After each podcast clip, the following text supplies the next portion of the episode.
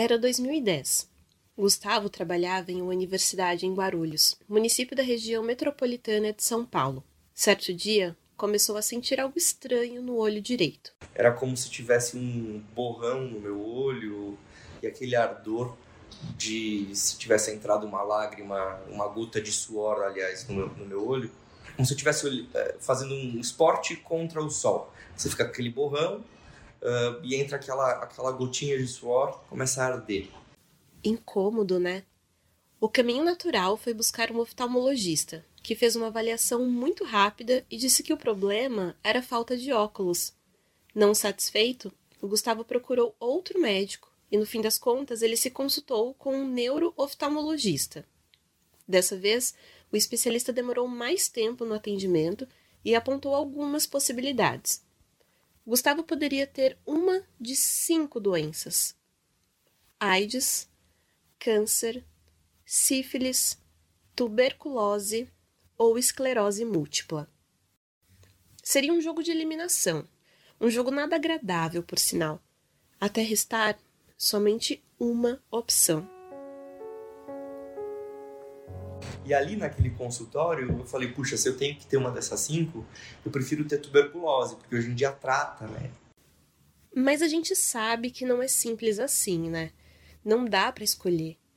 E mesmo que houvesse a possibilidade de escolha, era escolher entre cinco doenças e não escolher não ter nenhuma. Eu me senti como se eu estivesse num quarto gelado, escuro e eu sozinho. Aquele momento ainda é muito vívido para ele, mas não mais no sentido negativo, porque o Gustavo de hoje já ressignificou aquele quarto escuro e gelado. Naquela época ele não sabia, mas a vida podia ser muito boa, como de fato é hoje em dia. A gente fala muito de trocar a preposição, sabe? Então, é, eu sou feliz mesmo com esclerose múltipla, apesar mas na verdade eu sou feliz com esclerose múltipla, ponto.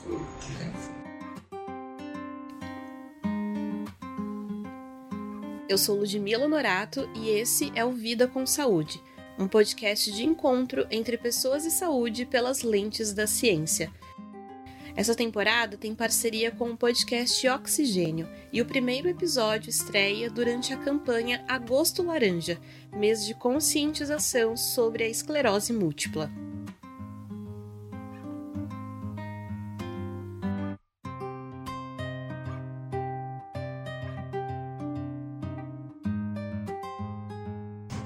Gustavo San Martin, tenho 35 anos. É, em 2011 fui diagnosticado com esclerose múltipla. Eu me vejo como um pai, sobretudo, do Bento, tem dois anos e oito meses.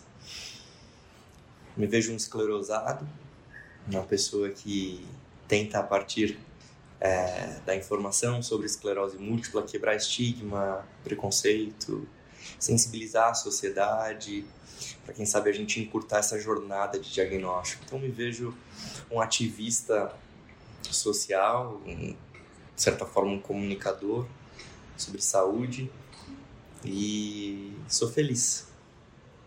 Eu conheci o Gustavo em 2019, durante um evento sobre esclerose múltipla.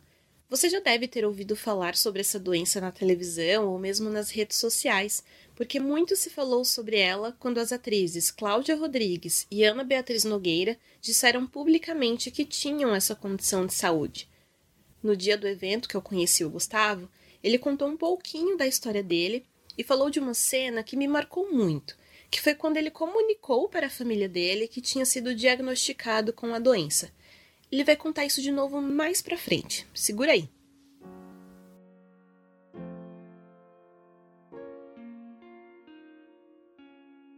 Mas entre o primeiro sintoma, aquele incômodo no olho, e a confirmação da doença, cerca de oito meses se passaram, um período em que ele esteve numa espécie de limbo da síndrome clínica isolada.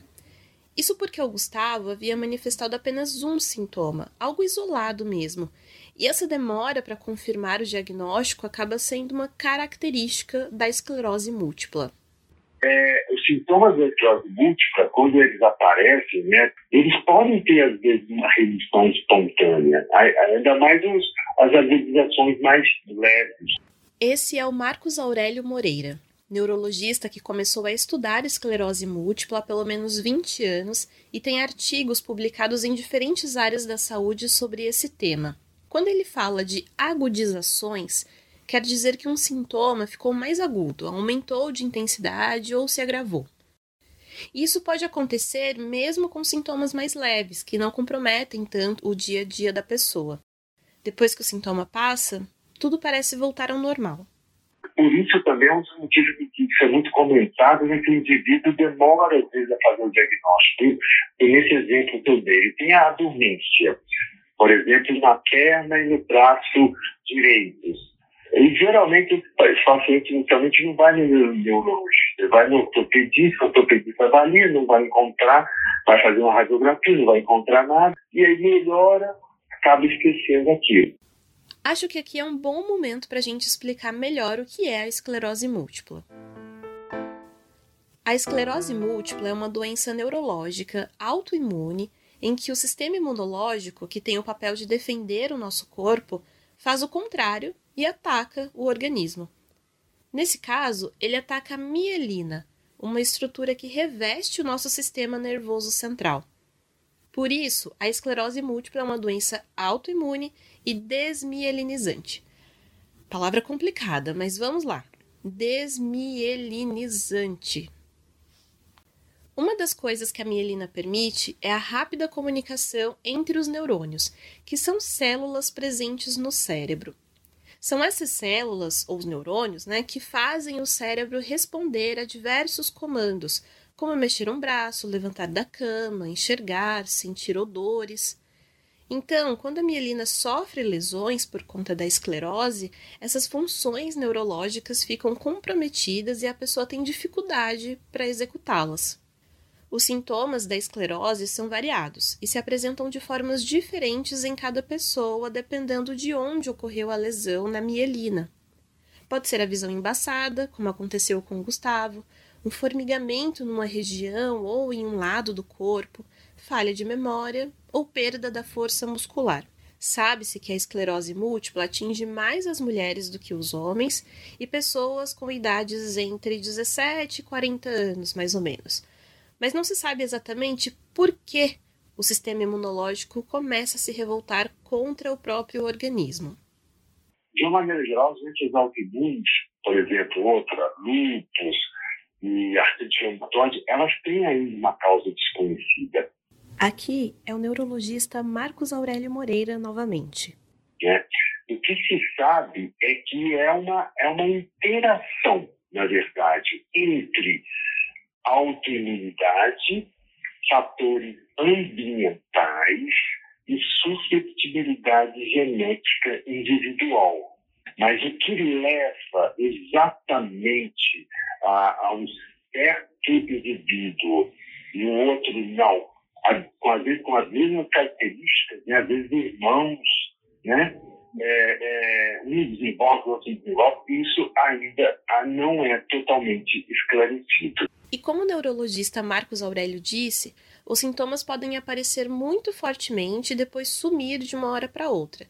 Então, como foi algo pontual, a pessoa nem se dá conta de que esses sintomas podem ser um alerta para alguma doença, nesse caso, a esclerose múltipla. Enquanto o diagnóstico do Gustavo não vinha, ele viveu intensamente, porque, como ele mesmo diz, achou que a vida fosse acabar. E não só ele pensava isso. Lembra que eu falei de uma cena específica de quando ele contou sobre a esclerose múltipla para a família dele? Na conversa que tive com ele para esse episódio, eu pedi para o Gustavo contar de novo. Quando eu recebi o diagnóstico, eu estava sozinho no consultório médico. Saí do consultório, cheguei em casa e falei: Pessoal, tenho uma notícia para dar para vocês aquilo que a gente achava que podia acontecer, de fato é. Eu, eu tenho esclerose múltipla. Minha mãe, como uma boa espanhola, aquela coisa que sofre, vibra, tudo aos extremos, né? nos extremos. Ela saiu chorando, foi pro quarto dela. E eu dizia assim, mãe, não vai ficar pesquisando sobre esclerose múltipla, hein? só tem coisa errada na internet. Eu já tinha feito o teste e apareciam imagens de pessoas acamadas, na cadeira de roda, triste, sofrimento. Mas não adianta, né? Minha mãe estava lidando com o diagnóstico do filho dela. De certa forma, o próprio diagnóstico. E dali, não sei, meia hora, ela volta no meu quarto, chorando, soluçando, aos prantos, aquela, aquela lágrima pesada que escorria pelo rosto. E ela me perguntava se eu ia morrer. Ela fez essa pergunta, ela perguntou: Você vai morrer, filho? Essa cena.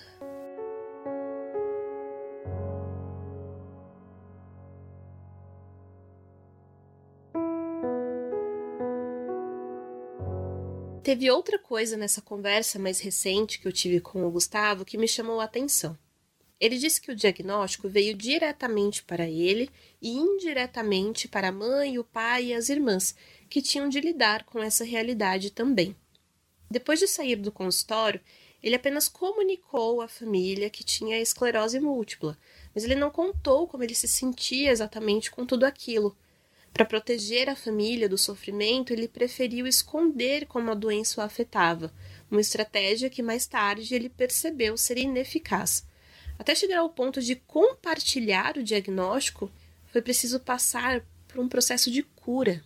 Mas como todo processo de cura, você primeiro precisa manifestar a doença, né? Você precisa aceitar que ela existe. Essa jornada de aceitação envolve cuidados com a saúde mental da pessoa afetada pela esclerose. Um estudo publicado em 2019 na revista Fisioterapia e Pesquisa da Universidade de São Paulo avaliou a qualidade de vida de 100 pessoas com esclerose múltipla. As pesquisadoras Maria da Conceição Nascimento da Silva e Dominique Babini Albuquerque Cavalcante do estado de Pernambuco identificaram que 63% dos indivíduos apresentavam fadiga, 43% apresentavam ansiedade e 48% depressão. Outro estudo, publicado em 2020 na revista científica Psique da Universidade Autônoma de Lisboa, mostrou como a ansiedade e a depressão interferem na qualidade de vida de pessoas com esclerose múltipla. Foram avaliadas 40 pessoas com a condição que disseram se perceber com ansiedade, depressão ou ambas. Esse tipo de amostra, com um número pequeno de participantes do estudo, é comum e consiste em selecionar pessoas que estão prontamente disponíveis. No caso, elas faziam parte da Associação Brasileira de Esclerose Múltipla. Só por ser uma doença crônica, uma doença que é diagnosticado entre os 20 e 40 anos, principalmente, idade produtiva, idade em que a pessoa está constituindo família, tendo filhos, iniciando uma carreira, isso pode levar a pessoa, ao receber o diagnóstico, a ficar bastante preocupado, ansioso, deprimido, quem fala agora é Ana Maria Canzonieri, enfermeira e psicóloga com mestrado e doutorado em Ciências da Saúde pela Universidade Federal de São Paulo, a Unifesp. Eu conversei com ela por meio de uma plataforma online e o áudio ficou originalmente baixo mesmo, mas a gente fez o possível para ficar na melhor qualidade aí para você. Bom, além de pesquisar sobre esclerose múltipla, a Ana Maria tem experiência como psicóloga clínica no atendimento de pessoas com a doença e também integra o projeto Múltiplos Olhares, que se propõe a discutir a incidência e as problemáticas relacionadas à esclerose múltipla. A gente a verificar em alguns é, estudos científicos que falam é, da quantidade de pessoas, percentuais, que se dá essa questão da depressão, da ansiedade, inclusive de quadros de bipolaridade. Há possibilidades maiores de se desenvolver esses quadros é, se comparado proporcionalmente com pessoas sem esclerose múltipla.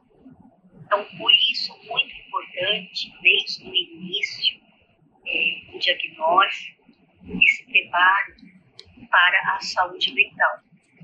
É necessário o acompanhamento psicológico para ajudar o enfrentamento, a avaliação da presença de ansiedade e depressão de alterações cognitivas.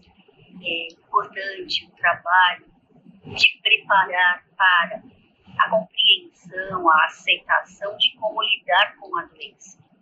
Porque quando se sabe lidar com a doença, se entende, se compreende, se aceita, é muito mais fácil o tratamento. Quando existe todo um processo de raiva, de negação, é muito mais difícil se alinhar é, para bons resultados. A pesquisadora destaca que não só a pessoa com esclerose precisa desse acompanhamento psicológico, como a família dela também. Afinal, como Gustavo disse, a família também recebe o diagnóstico, mesmo que indiretamente. Outro ponto importante sobre esclerose múltipla e saúde mental é que a própria desmielinização, que é o dano causado à mielina, lembra? A própria desmielinização pode afetar áreas ligadas ao nosso estado emocional e contribuir para o desenvolvimento de transtornos mentais. A Ana Maria explica aí. É, o que ocorre na desmielinização é que as zonas preferencialmente brancas do cérebro, que contém mais mielina, são mais atingidas. Esse de área branca, ela tem é, algumas características importantes, porque passa o sistema límbico, que controla a nossa parte emocional. Se isto ocorre em zonas do cérebro da cadeia do sistema límbico, pode sim interferir e desencadear é, uma depressão, um quadro de ansiedade, um quadro de bipolaridade. Mas aqui vai um alerta. A gente não pode dizer que a esclerose múltipla é a única e exclusiva causa de uma depressão ou ansiedade. Esses transtornos mentais têm causas variadas e podem ser influenciados por fatores comportamentais, sociais e até genéticos. Além disso, os estudos que mostram a presença de depressão e ansiedade em pessoas com esclerose múltipla geralmente avaliam o momento depois do diagnóstico da esclerose. Então, pode ser que havia ali, adormecida, uma predisposição ao desenvolvimento do transtorno mental e a esclerose foi uma espécie de gatilho para que esse transtorno se manifestasse. Outro detalhe sobre os sintomas da esclerose, que envolve também a saúde mental, é que alguns dos sintomas podem não ser compreendidos pelas outras pessoas e levar a um estigma, um preconceito contra quem tem esclerose múltipla. Por exemplo, o neurologista Marcos Aurélio disse que a doença pode afetar o equilíbrio e fazer com que a pessoa ande meio cambaleando, como se estivesse alcoolizada. Tremores no corpo também podem ocorrer e isso atrai olhares, na maioria das vezes negativos. A pessoa sente dores e geralmente fica muito tempo acamada, sentada, e as pessoas podem achar que isso é preguiça. Todo esse preconceito e estigma pode comprometer a saúde mental dos pacientes e até interferir no tratamento, justamente por essa questão emocional envolvida. E por isso, o acompanhamento por profissionais da saúde mental também é muito importante. Ainda na época do diagnóstico, o Gustavo tinha sinais e sintomas emocionais e psicológicos que só se materializaram depois. Em 2019, oito anos após a confirmação da esclerose, ele foi diagnosticado com TDAH, que é o transtorno do déficit de atenção e hiperatividade. Em seguida, veio a depressão e por fim, em 2021, veio a comprovação do transtorno de ansiedade generalizada com traços de obsessão e compulsão. Sabe aqueles oito meses que ele ficou no limbo e passou a viver tudo intensamente, na pressa, achando que o tempo estava acabando? Então, já eram indícios desses transtornos mentais. O momento que eu percebi que o diagnóstico não era o fim da vida e sim talvez um começo ou recomeço, foi quando eu percebi uma melhora no meu corpo. Então, assim, isso é esclerose múltipla, principalmente no, na forma remitente recorrente, né? Aqui eu vou abrir um breve parêntese. A forma remitente recorrente é uma das formas como a esclerose múltipla se manifesta. Nesse caso, um novo sintoma pode aparecer ou um sintoma já existente pode ficar mais forte por um período maior do que 24 horas. Esse sintoma pode continuar por poucos dias ou semanas e depois sumir, o que é chamado de remissão do sintoma. Existem outras formas também de manifestação da esclerose. A primariamente progressiva, que é o progresso contínuo da doença de forma lenta, com ou sem a presença de surtos, que são a manifestação mais aguda dos sintomas, lembra? E a secundariamente progressiva, em que depois de um período de 10 a 20 anos, o diagnóstico mais ou menos, a doença evolui significativamente. É mais difícil se recuperar dos surtos e há uma redução mais acentuada das funções do sistema nervoso central. Fechando parêntese. A gente volta para o Gustavo falando agora sobre quando ele percebeu que o diagnóstico não era o fim da vida. No meu caso, ela voltou a quase ao zero, estava super bem. E aí você então pensa, ufa, passei por essa. E aí, com a calma de quem está se sentindo bem, você vai buscar então entender o sentido da esclerose múltipla. Para Gustavo, estava evidente o sentido da esclerose múltipla na vida dele.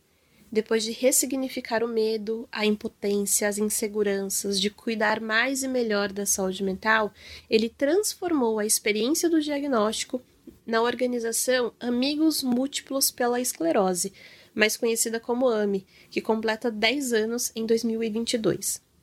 A AME é uma associação de pacientes, uma organização sem fins lucrativos que reúne pessoas e instituições ligadas à causa da esclerose, a fim de disseminar conhecimento sobre a doença e contribuir para o diagnóstico precoce, tratamentos adequados e influenciar políticas públicas a favor dos pacientes.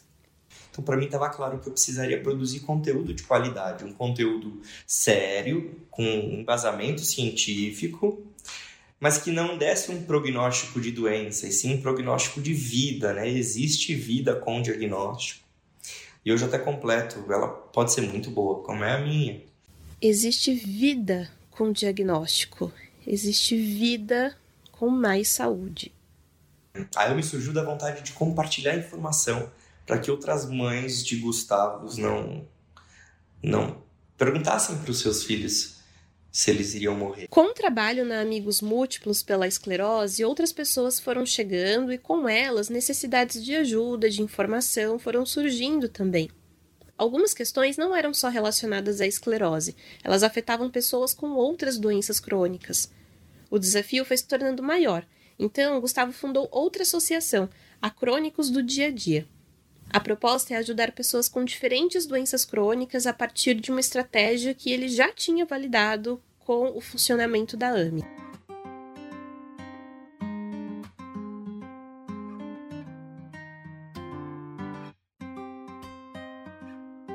E se por acaso você está se perguntando como é a vida do Gustavo com esclerose múltipla, ela é tão atribulada quanto a de qualquer outra pessoa que trabalha, tem família para cuidar e contas para pagar. A diferença é que ele foi reconhecido em 2018 como um dos cinco líderes de pacientes mais influentes do mundo. Que aí já não é para qualquer pessoa, né? Gustavo, pessoa física, depois do diagnóstico virou pai, sempre foi o sonho. Sempre foi o meu sonho. Gustavo, que trabalha para duas associações de pacientes, ele vive desafios gigantescos, desafio de agenda, desafio de sobrecarga de trabalho. É, é, enfim, às vezes 16 horas de trabalho por dia, é, final de semana. As associações cresceram, hoje nós somos em 32 colaboradores lá. Então já estou pensando na folha de pagamento do fim do ano, é, coisas que me geram muita ansiedade. Eu que tenho ansiedade diagnosticada, acabo lidando e, e, e sendo mais prejudicado pelos diagnósticos é, psiquiátricos, então depressão e ansiedade, mais do que a esclerose múltipla. Eu só lembro da esclerose múltipla hoje três vezes por semana quando eu abro a geladeira antes de dormir para tomar meu remédio. Esse Gustavo, ele é mais impactado em qualidade de vida do que o Gustavo que tem esclerose múltipla, que é aquele Gustavo que achou que não poderia ser pai, Por falar em remédio, o tratamento da esclerose múltipla foi evoluindo com o tempo. No geral, são usados medicamentos que tentam regular aquele efeito do sistema imunológico de se voltar contra o próprio corpo. Eles também agem de forma anti-inflamatória e tiram da circulação sanguínea componentes para evitar que os sintomas fiquem mais graves. Então, hoje a gente tem um arsenal é, significativo de drogas é, que a gente pode usar na esclerose múltipla. Mais de 10 drogas, seguramente, com eficácia, com, com eficácia comprovada. Alguns medicamentos estão disponíveis pelo Sistema Único de Saúde, o SUS, de forma gratuita. Mas os tratamentos podem mudar ao longo dos anos, seja porque o conhecimento sobre os remédios foi atualizado pela ciência ou porque há novos resultados. E aí tem um impasse. Os novos tratamentos podem levar no mínimo um ano para serem incorporados ao SUS, fazendo com que os pacientes demorem também a ter os medicamentos de forma mais acessível. Além dos remédios, como a esclerose afeta diferentes funções do corpo, é importante que a pessoa faça um acompanhamento também com diferentes profissionais da saúde. O principal deles é o médico neurologista, que vai trabalhar juntamente com fisioterapeutas, psicólogos, oftalmologistas, ortopedistas e qualquer outra especialidade que seja necessária para cuidar dessa pessoa.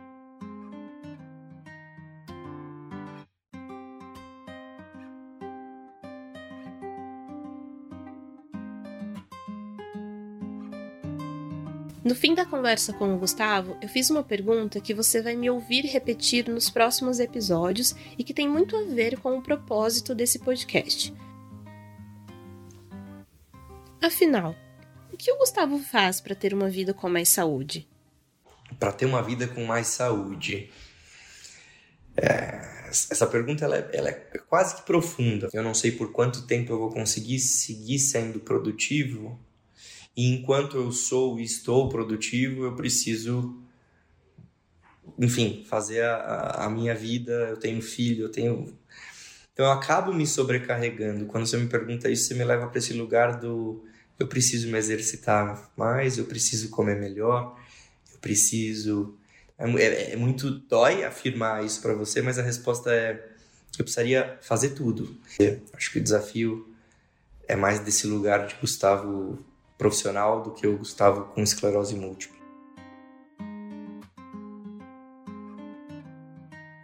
Esse foi o primeiro episódio do podcast Vida com Saúde, que falou sobre esclerose múltipla, que é o foco da campanha Agosto Laranja, mês de conscientização sobre a doença.